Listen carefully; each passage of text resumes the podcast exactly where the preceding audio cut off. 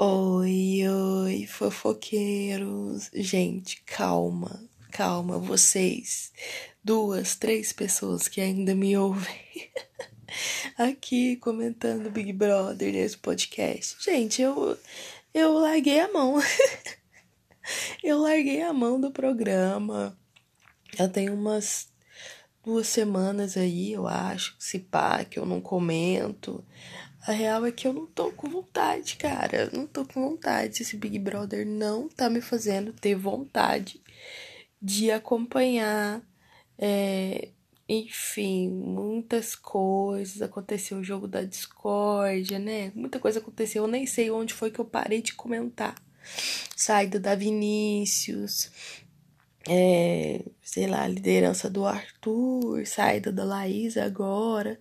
Assim, a real é que o programa tá óbvio, né?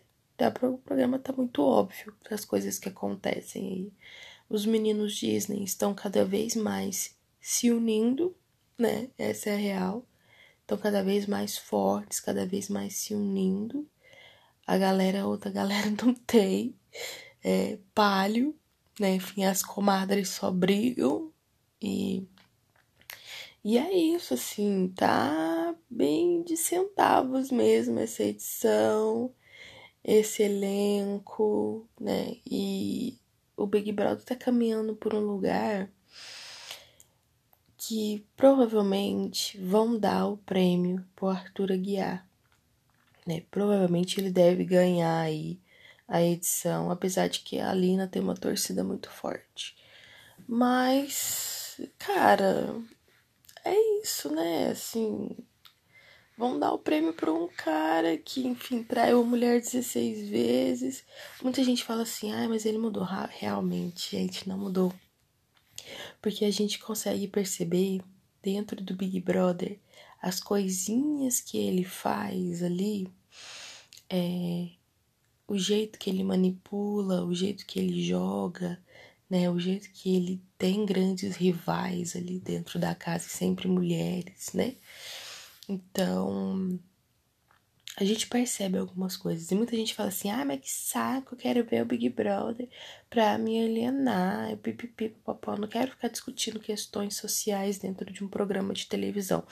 Mas, dentro do Big Brother, o que acontece ali no Big Brother é um reflexo do que acontece na nossa sociedade a pessoa preferida do público, quem vai ganhar, já que é o público quem decide, a pessoa que vai ganhar, a pessoa que é preferida do público, essa palhaçada toda, é uma pessoa que representa a sociedade naquele momento, é o reflexo da sociedade naquele momento.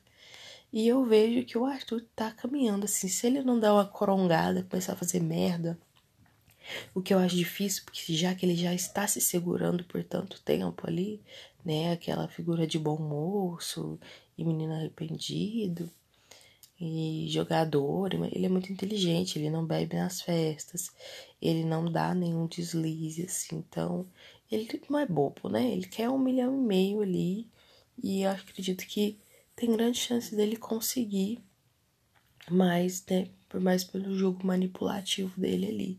Não é um jogo tão legal. Diferente da Lina, que ela não manipula mas ela ela conversa ali, ela questiona, ela traz questionamentos, enfim. Eu queria muito que ela fosse a grande vencedora, né? Principalmente, não só pela representatividade, tá? Porque o jogo dela é estranho na hora de votar, sim. Mas, é, enfim, é um jogo que não prejudica ninguém, sabe? E eu, e um adendo aqui, eu amo a relação de amizade, de carinho entre Lina e PA né? Assim, chipava o que? O PA comigo, porque eu não sou trouxa, né? Mas eu adoro essas brincadeirinhas dos dois, assim, eu acho muito legal. Enfim, né? Provavelmente Arthur aí vai ganhar o prêmio de um milhão e meio. A gente já tá faz mais ou menos um mês para acabar o programa. Não teve quarto branco, não teve quarto preto, não teve. é, como é que fala aquele negócio lá? O paredão falso. Até agora. É, me deu até sono, gente, sério. Ai, que preguiça. Vamos ver o que virá. Se eu sentir vontade, eu volto aqui comento alguma coisa com vocês, tá bom? Não prometo nada, não vou me comprometer com nada. e é isso. Beijo. Tchau, fofoqueiros que não desistiram.